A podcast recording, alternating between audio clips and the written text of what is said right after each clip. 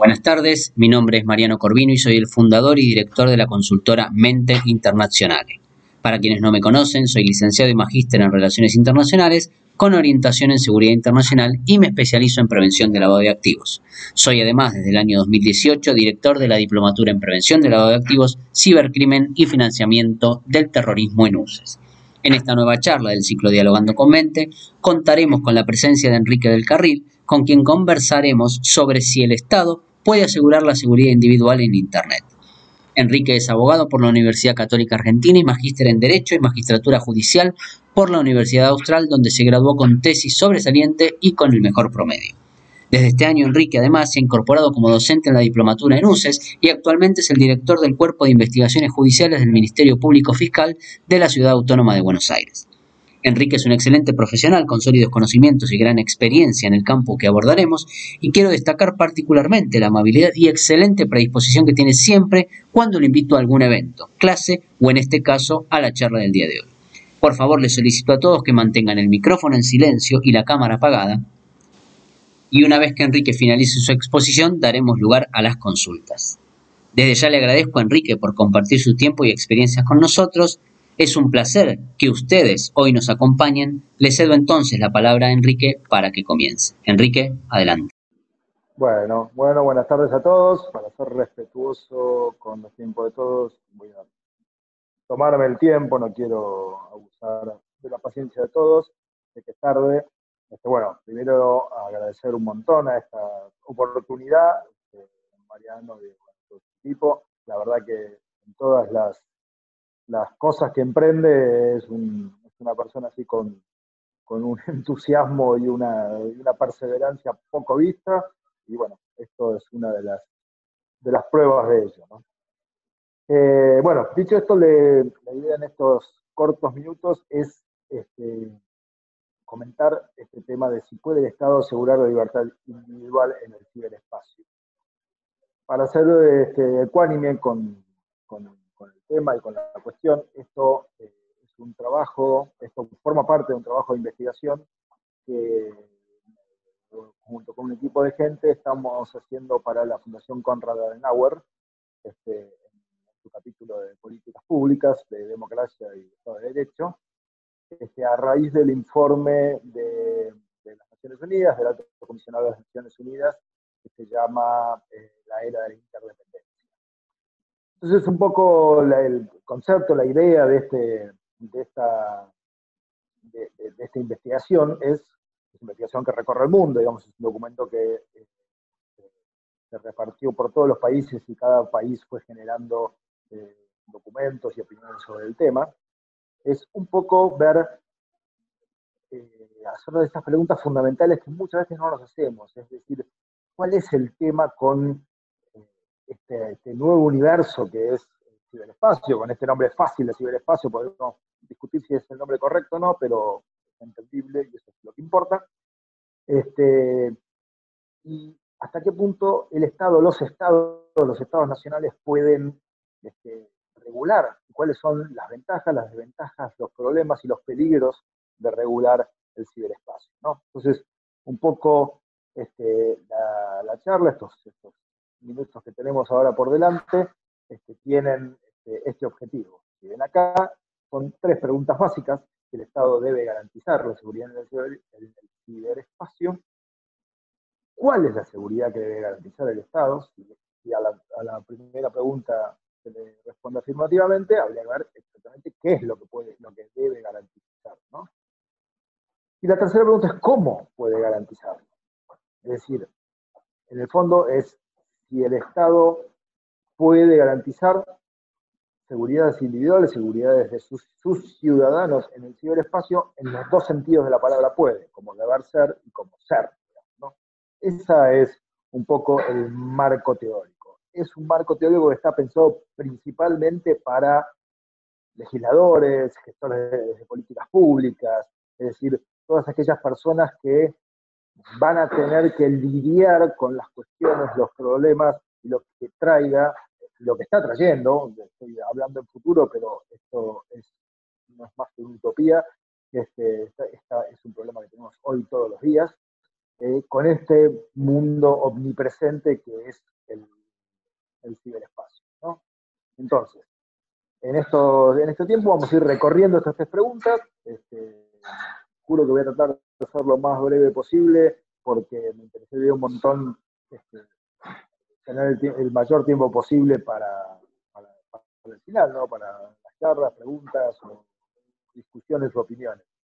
En el fondo esto forma parte de esa comunidad mundial este, que está opinando sobre el tema, entonces cualquier cosa que ustedes aporten acá va a ser enriquecedor eh, con ese efecto dominó, el efecto mariposa, ya que estamos hablando del ciberespacio, este, de, una gran pregunta que hizo el alto comisionado de las Naciones Unidas. Así que no es un tema menor.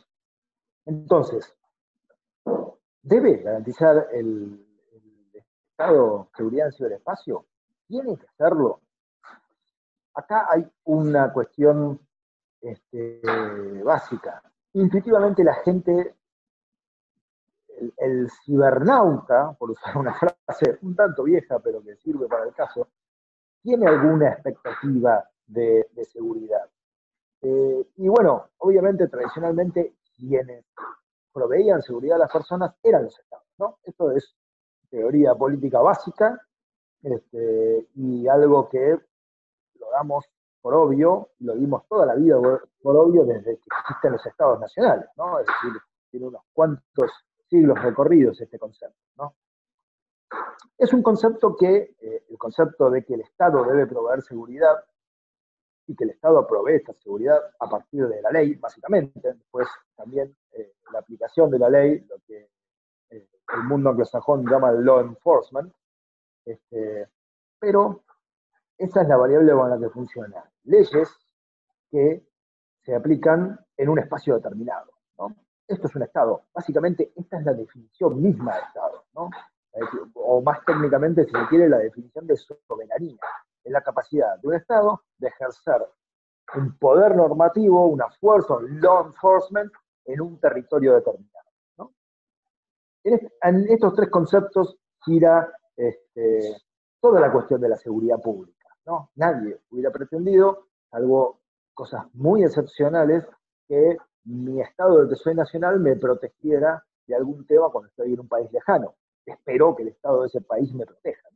Estos son eh, hoy casi intuiciones, pero en rigor es una cosa que tiene que ver con una variable histórica muy concreta, ¿no? con la existencia de los estados. Antes esto no era así. ¿no? En general, esta idea de eh, que los, juristas, los abogados llaman el ius soli, el derecho de la tierra, es, una, es un concepto bastante nuevo en la historia de la humanidad. ¿no? En general, este, el derecho siempre se movió con el, otro principio que tiene una aplicación más marginal, que es el que se llama el ius sanguinis, ¿no? el derecho de la sangre. Mi, nación en la que yo tengo pertenencia, en la que pertenece mi sangre, es quien debe protegerme. Eh, claro, y esto ya lo habrán adivinado, es una obviedad, pero el primer problema cuando aplicamos estos conceptos al ciberespacio es, es este, ¿dónde está el ciberespacio? ¿Cuál es su lugar? Porque los que, los que conocen un poco lo técnico saben que si existe lugares físicos donde existe Internet, vamos a decir Internet, ¿no? Lugares físicos que tienen que ver con servidores, con nodos, con, bueno, con, routers, con cosas físicas concretas que están ubicadas en lugares concretos. ¿no? Este, y en general, el derecho intenta aplicar este concepto a estos a estas cosas físicas, digamos, ¿no? ¿Dónde está esa información? ¿Dónde está ese groomer que acosó a este chico? ¿Dónde está ese dato financiero que, de una causa penal, de un robo, de una estafa? ¿no? Está en algún lugar. ¿no? Eh, tiene un territorio. ¿no? Está en algún lugar espacial concreto. Acá nos cruzamos con dos problemas serios. El primer problema es cuál es ese lugar. No es fácil de, determinarlo. Este, y el segundo problema es si la cosa va a estar tan estable en un lugar. Sabemos que eh, Internet, que el ciberespacio, más allá de ser este, lugares físicos, hardware, espacios físicos que almacenan datos, en el fondo no es más que información, que fluye. La información fluye. Y esto también es un dato que lo damos por obvio, la información fluye, pero nunca en la historia de la humanidad pasó con la información lo que está pasando ahora, que es que la información se disocia, se disoció de su recipiente. Siempre fluyó la información, pero esa información al final tenía este, una entidad física, ¿no?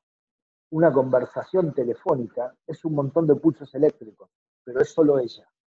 Si yo interrumpo ese pulso eléctrico, interrumpo esa conversación.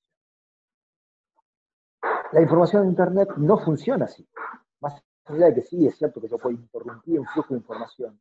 Cuando yo copio un archivo, cuando yo copio una información, en, una, en, otro, en otro recipiente, por decirlo de alguna manera, no estoy haciendo una copia en el sentido clásico. Realmente estoy duplicando, digámoslo así, clonando la información. Y también acá los que, los que saben técnicos saben que muchas veces estas cosas funcionan así. Es decir, no hay una sola base de datos, sino base de datos integradas, base de datos con backups y con respaldos que funcionan unos individualmente de otros, y no hay una diferencia entre Con lo cual, el concepto de territorio es un concepto que es bastante difícil, ¿no? Lo mismo el concepto de ley en este sentido, porque la cuestión de la ley es más allá de quién la dicta, de lo formal, nuestros, la tradición jurídica este, siempre se preocupó muchísimo por la cuestión formal, quién tiene el poder para dictar una ley, este, basta mirar la Constitución, donde hay un largo capítulo dedicado a la sanción y formación y sanción de leyes, donde describe todo el proceso. Este, pero también, además de eso, es la capacidad de ser efectiva, de aplicarse. Una ley que no se aplica este, es lo mismo que no fuera nada. Los que sean abogados y recuerden esta diferencia este, que se nos hacía en teoría del derecho sobre la validez de la ley y la vigencia de una ley, este, recordarán, una ley puede ser válida pero no vigente. Vamos a volver sobre este tema porque es el tema final de qué es lo que puede hacer el Estado, pero retengan esta, este, con lo cual, el concepto de soberanía es un concepto absolutamente relativo. Es decir, las posibilidades de definir soberanía en el ciberespacio con esa conjunción de ley más territorio es absolutamente una quimera. No, no, no existe. ¿Qué pasa entonces? ¿Cuál es el problema? ¿Qué es lo que se puede hacer? Esta es eh, la pregunta interrogante, ¿no? ¿Qué es lo que yo puedo garantizar? Porque acá entra la segunda variable, la segunda pregunta, y que después terminan en esta tercera que de alguna manera une a las dos.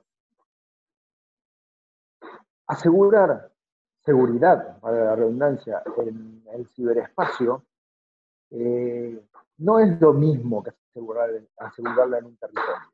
Porque en un territorio yo no solo, no solo puedo dictar una ley y hacerla aplicar, sino que yo, Estado, yo formador de políticas públicas, yo político, este, manejo las variables de ese, lugar, de ese territorio. Una ley no es algo que está solo, sino que forma parte de un enorme sistema que tiene su lógica, ¿no? que tiene su lógica y que tiene que ver con objetivos, con políticas públicas, con, expectativas, con lo que sea, ¿no? con todo lo que hace a la política en el sentido este, más alto de la palabra. ¿no?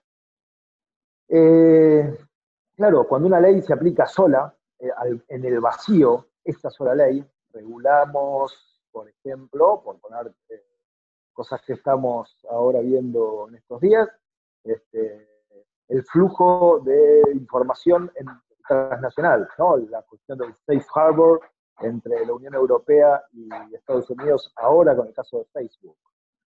Regulamos el derecho al olvido, caso que tiene un par de días o una semana en, en, nuestros tribunales. ¿no? Estamos regulando algo muy individualmente.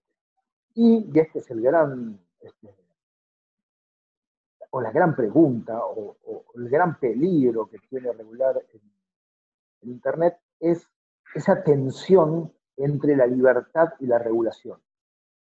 La libertad como la marca registrada de Internet, la marca registrada del ciberespacio y que generó el ciberespacio. Si uno este, recorre la historia de Internet, recorre desde ese momento de los, de, del ARPANET, este, fue una, un, enorme proyecto que estuvo basado en la absoluta libertad, en el ningún control, en la generosidad eh, y en el compartir información sin límites. ¿no? La regulación era algo que incluso ideológicamente eh, esa gente, esos primeros este, creadores, Tim Berners-Lee y todos los que podamos pensar, este, tenían como una bandera, ¿no? Esa antirregulación. Eh, recomiendo en este sentido un libro de Saban, Eric Saban, un filósofo francés, que se llama eh, La siliconización del mundo. Un brillante libro que explica esa idea que tenía. Bueno, y esta es la tensión que empezamos a ver, ¿no? Entre innovación y regulación. Haciendo pinceladas grandes, es la tensión entre una Europa que dicta un reglamento eh, general para la protección de datos personales, que pone un montón de, condiciones para, el tratamiento de datos, que pone una autoridad certificante, una autoridad controladora este, para, los datos, y un Estados Unidos que deja eso absolutamente librado a, este, a, a la iniciativa privada, que casi no se mete. Eso se mete cuando no tiene otro remedio. ¿no? Este, y una constatación este, de la realidad. una industria del ciberespacio que en Estados Unidos, que es creativa, que inventa cosas nuevas, que está transformando el mundo, y una Europa que sí da y aporta protección individual a las personas, pero que salvo algunas cosas, algunas excepciones muy contadas, no ha generado grandes este, innovaciones en el espacio. No hay uniformios este, europeos. ¿no? Incluso nosotros tenemos más de esa, de esa creatividad, nosotros los argentinos, de esa creatividad de Europa. No, digo esto en tono de crítica, sino en tono de tensión. Quiero que me, quiero hacerme entender bien, ¿no? No, es que Unidos, que mal Europa, sino que es una tensión, porque del otro lado Estados Unidos lo que hace es, en algún punto, dejar liberada nuestra identidad, nuestra privacidad a usos comerciales irrestrictos, ¿no? Esa es la tensión. Innovación por un lado, regulación por el otro. ¿no?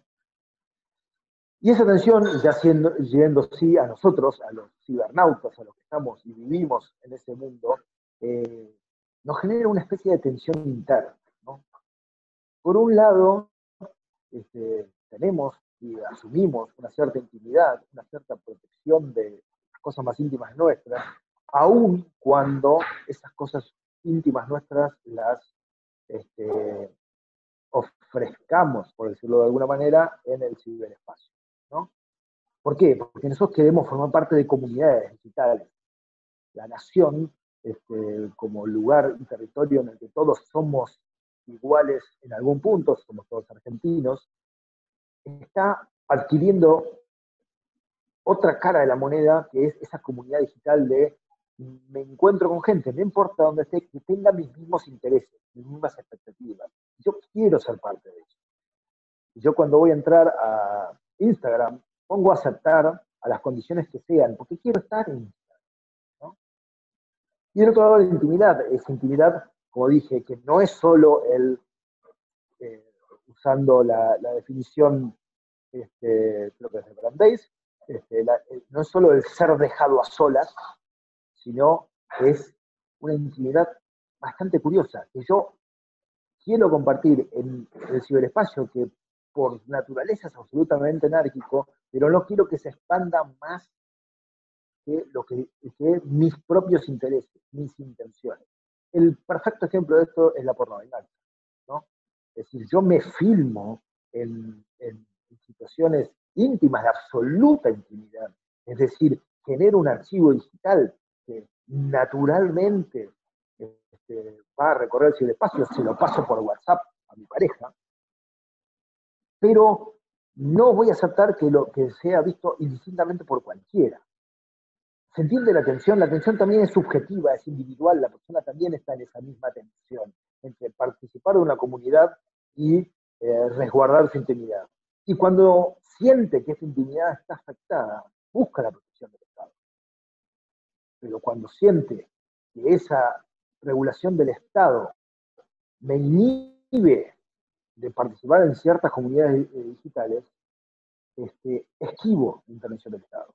No hay manera de controlar este, el, ciberespacio. Si la gente no quiere este, una regulación, no la va a aceptar y esa regulación va a ser inútil. Otro, un gran ejemplo de esto es el tema de la música. ¿no? La gente quería música libre, no quería pagar por música. Y en ese momento, unos años atrás, unos años lo recordamos perfectamente, el flujo de piratería en términos de propiedad intelectual era gigantesco. Y no había regulación que ayudara a que esto se solucionara. Eh, hasta que la respuesta vino por el lado de la tecnología. Alguien inventó un producto que era, por una módica suma de, una módica suma, tener acceso irrestricto a toda la música que quisiera, y la gente dejó de traficar, de traficar eh, canciones piratas para unirse a Spotify o a, cualquiera de las plataformas en esa tensión es individual también, digamos. Eh, bueno, justamente, entonces ahí tenemos dos pares de tensiones, innovación y regulación, y comunidad y privacidad. Y en ese equilibrio es donde se mueve el Estado. Ese equilibrio es donde el Estado tiene que encontrar maneras de atender a los dos, a las dos expectativas, a, los dos pedidos. Y ahí viene con ocho, un poquito más de ocho minutos, así que vengo bastante bien. La tercera pregunta, ¿qué es lo que puede hacer el Estado? Ya dijimos que la aplicación de la ley ya lo, mostramos, la aplicación de la ley es bastante compleja porque una ley es parte de un orden jurídico, si yo aplico una ley concreta que trasciende mis fronteras, no, a una cosa bien metafórica, no se aplica en el otro universo con todo mi orden jurídico, sino ella sola, yo prohíbo tal cosa concreta en Internet, piense, por ejemplo, en la responsabilidad de los buscadores, ¿no? Eh, si uno revisa la jurisprudencia comparada en el tema, eh, los buscadores eh, tienen distintas responsabilidades en distintos lugares. Nosotros tenemos Belén Rodríguez, este, Europa tiene su propia, regulación, Brasil tiene la ley de, libertad digital, etc. Es decir, cada uno tiene una, regulación concreta y se aplica solo a un buscador que está en todo el mundo, a Google. Google tiene que ir cumpliendo pequeñas estándares de leyes en todos lados con un solo objeto. Esto, también es una cosa que no ocurrió nunca. Una multinacional se iba ajustando a distintos países porque se instalaba en distintos países y las reglas de esos países se aplicaban a eso que tenía en ese país. Acá este, es una cuestión de por dónde fluye el dato, por este es un gran ejemplo eh, de esto que les estoy tratando de decir. Si yo quiero en una investigación criminal pedir información a Facebook, tomando Facebook en el sentido amplísimo que tiene hoy, es decir, Instagram, WhatsApp o cualquiera de sus productos o derivados, este, yo esa información se la voy a ir a pedir a Facebook. Facebook en general y bajo determinados estándares me va a dar esa información. pero ¿cuáles son los estándares que me va a aplicar? Los estándares del lugar este, donde él considere que está la ley que debe obedecer, por decirlo de una manera. Es decir, el law enforcement, la posibilidad de que una ley sea efectiva, depende de una empresa privada.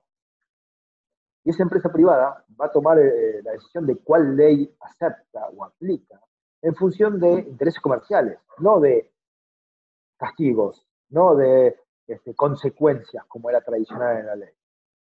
Y a esto se le suma algo más. Es decir, cuando Argentina le pide a Facebook cierta información, Facebook se la da bajo las condiciones de la ley, pongamos norteamericana, puede ser lo que podría ser, en el caso de Facebook, este, la ley europea, irlandesa, ¿no? Este, bajo las condiciones de la ley extranjera. Y no solo eso, porque no va a ser bajo las condiciones de la ley extranjera este, así como está, digamos como si fuera un problema de derecho internacional privado de aplicación de la ley.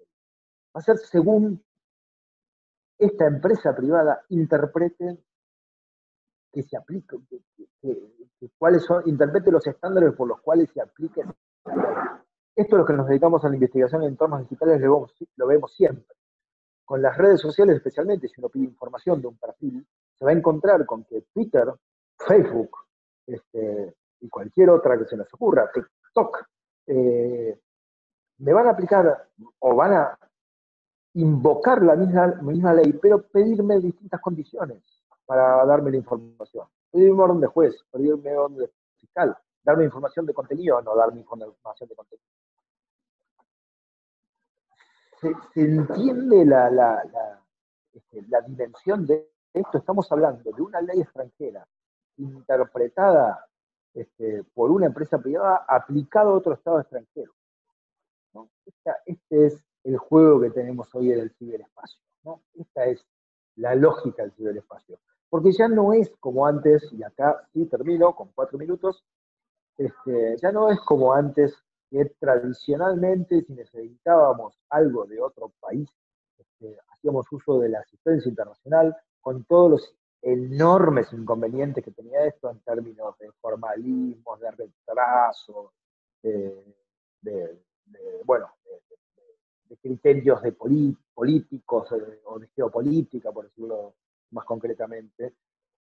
Hoy, este, para aplicar una ley en el ciberespacio, para asegurar la, la seguridad individual en el ciberespacio, preciso de las empresas privadas preciso del sector privado, preciso de las redes. Sí o sí, ellos tienen información, ellos tienen las posibilidades reales de law enforcement, de que la ley se cumpla. Eh, no es como antes, en donde yo, Estado, podía ordenarle a un, a un privado que haga alguna cosa y ese, y ese privado no tenía otra posibilidad más que hacerlo. Hoy eso este, y en general no es un problema real hoy, porque en general las empresas privadas están en ese lugar de la colaboración, con algunos límites. Recuerdan el iPhone de San Bernardino, aquella pelea entre el FBI y, Apple, este, pero en general están abiertas a esta colaboración. Pero están abiertas por pura voluntad. Es decir, la ley se aplica si ellos quieren. Y esto no es un planteo de queja, es decir, no es que estoy diciendo esto está mal y habría que mejorarlo, sino que esto implica un cambio absoluto del mundo donde lo público y lo privado se, están diluyendo y tenemos que ir hacia nuevas formas de, regulación. El foro de lo internacional es una posibilidad para regular todo internacionalmente, pero tiene sus eh, desventajas. Miremos, por ejemplo, la Convención de Budapest, la Convención sobre el Cibercrimen, la convención con más extensión en términos de país. Entre que se discutió la convención, se hizo el texto, se firmó y se fueron adhiriendo los países, pasaron muchos. Y hoy nosotros tenemos un par de años nada más eh, dentro de esa convención. Basta leerla para darse cuenta que es una convención de la época del correo electrónico. Ni, ni, se entera de que existían, porque no existían por lo menos con esa extensión, las redes sociales. Es decir, cuando llegamos a una regulación internacional con los modos y los tiempos de la diplomacia internacional, eso ya está. Entonces, el desafío, el objetivo es ir a una, este, un, nuevo modo de regular, un nuevo orden jurídico que tenga que ver con estándares, con colaboraciones, con lo que en el mundo anglosajón se llama el soft law, ¿no? Ley blanda, por decirlo. ¿no? Bueno, ya un minuto once, las conclusiones, o la, ni siquiera las conclusiones, las preguntas que nos hacemos, este, como final de, estas ideas tiradas así, a partir de, este desafío que nos, impusieron las Naciones Unidas a los Estados, son estas. ¿no? ¿Debe el Estado garantizar la seguridad en el espacio? Bueno, hay una expectativa de protección. La gente quiere ser defendida, quiere que si, es víctima de grooming o de porno venganza, alguien castiga al culpable. Pero por el otro lado, tiene esa dualidad con lo que hace a su información. Por un lado quiere socializarla, pero tampoco quiere socializarla demasiado. Entonces el Estado tendría que adivinar cuál es el tamaño de la intimidad de cada uno. ¿Qué es lo que debe garantizar? ¿Cuál es esta seguridad? Con esta atención. No puede ahogar la innovación, porque esto implicaría la muerte de Internet, y esto hoy es la muerte de la cultura, la muerte del mundo, este, en términos de cultura en el sentido original de la palabra, es decir, un producto original del hombre, pero tampoco destruir la privacidad. La privacidad es la identidad del, ser, humano, con lo cual este, eh, la privacidad es lo que nos hace ser lo que somos.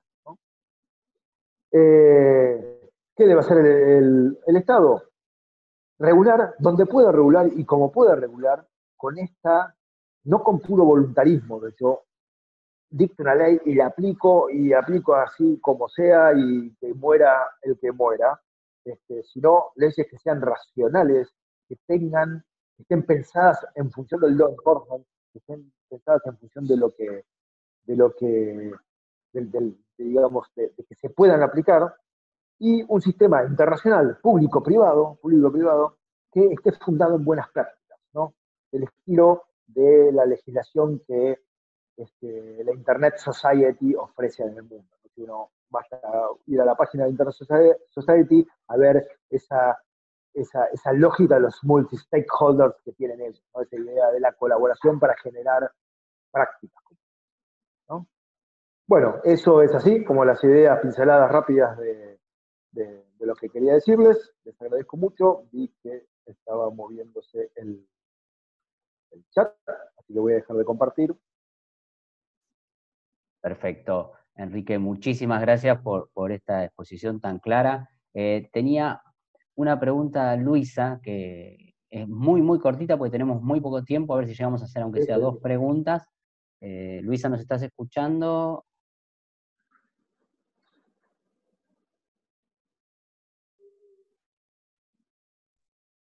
Está conectándolo. A ver ahí, sí, sí, ahí está. Muy cortita, por favor, porque tenemos muy poquito tiempo. Sí, ya sé, tenemos tres minutos. Bueno, primero agradecerle a Enrique, saludarte, porque te dejé con el saludo en la boca, qué pena contigo, tuve ahí un problema con los botones de la computadora y, bueno, no pude hablarte. Eh, saludarte, es un gusto y un honor tenerte, primero. Eh, bueno, mi pregunta va a ser muy cortita. Yo básicamente quiero preguntarte si el Estado podrá tener en algún momento futuro un control pleno pleno y total sobre el ciberespacio, teniendo en cuenta que haya también una aceptación social, ¿no? De ese control. Más allá de las leyes aplicables y de no destruir la privacidad, ¿cómo crees que pueda también lograr ese control pleno si es que en algún momento lo puede lograr? Claro, entiendo. Yo, eh, eh, a ver, la conformidad de los ciudadanos es muy importante porque eso hace la vigencia de las leyes, pero realmente me parece que el ciberespacio escapa a esas posibilidades en su misma arquitectura, digamos, ¿no? Eh, es, es eh, anárquico en su, en su constitución, con lo cual este, intentar una regulación así, eso termina o en, nada, o en, puras declamaciones de leyes que no sirven para nada, o en una especie de... Buenas tardes, mi nombre es Mariano Corvino y soy el fundador y director de la consultora Mente Internacional.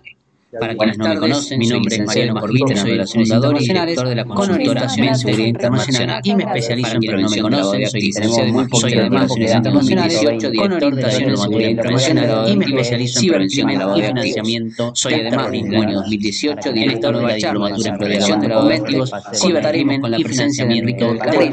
Hoy conversaremos sobre si el Estado puede asegurar la seguridad individual con la presencia de Enrique del Carril. Enrique es abogado conversaremos sobre si el Estado en Derecho puede asegurar la seguridad individual por la Universidad Austral, donde se graduó con tesis sobre Argentina y tiene magíster en Derecho y magistratura judicial, que además por la Universidad Austral, donde se graduó con tesis sobre actualmente es el director del Cuerpo de Investigaciones Judiciales de año que además es incorporado como de la Ciudad Autónoma de Buenos Aires y actualmente es un excelente cuerpo de investigaciones judiciales y gran experiencia en el campo que de la Ciudad Autónoma de Buenos Aires. Quiero destacar particularmente la excelente profesional y conocimiento tiene siempre experiencia en el campo que abordaremos clase. Quiero destacar particularmente la amabilidad y excelente revolución de silencio que mantengan el micrófono en silencio y la clase, en este caso, a la charla de una vez que Enrique finalice su exposición, que mantenga el micrófono en silencio y la cámara. Desde ya le agradezco a Enrique por compartir y una vez que Enrique finalice su exposición, daremos lugar a las consultas. Que ustedes hoy nos acompañen. Desde ya le agradezco a Enrique por compartir su tiempo y experiencia con nosotros. Enrique, es un placer que ustedes hoy nos acompañen. Le cedo entonces la palabra a Enrique para que comience. Enrique, adelante.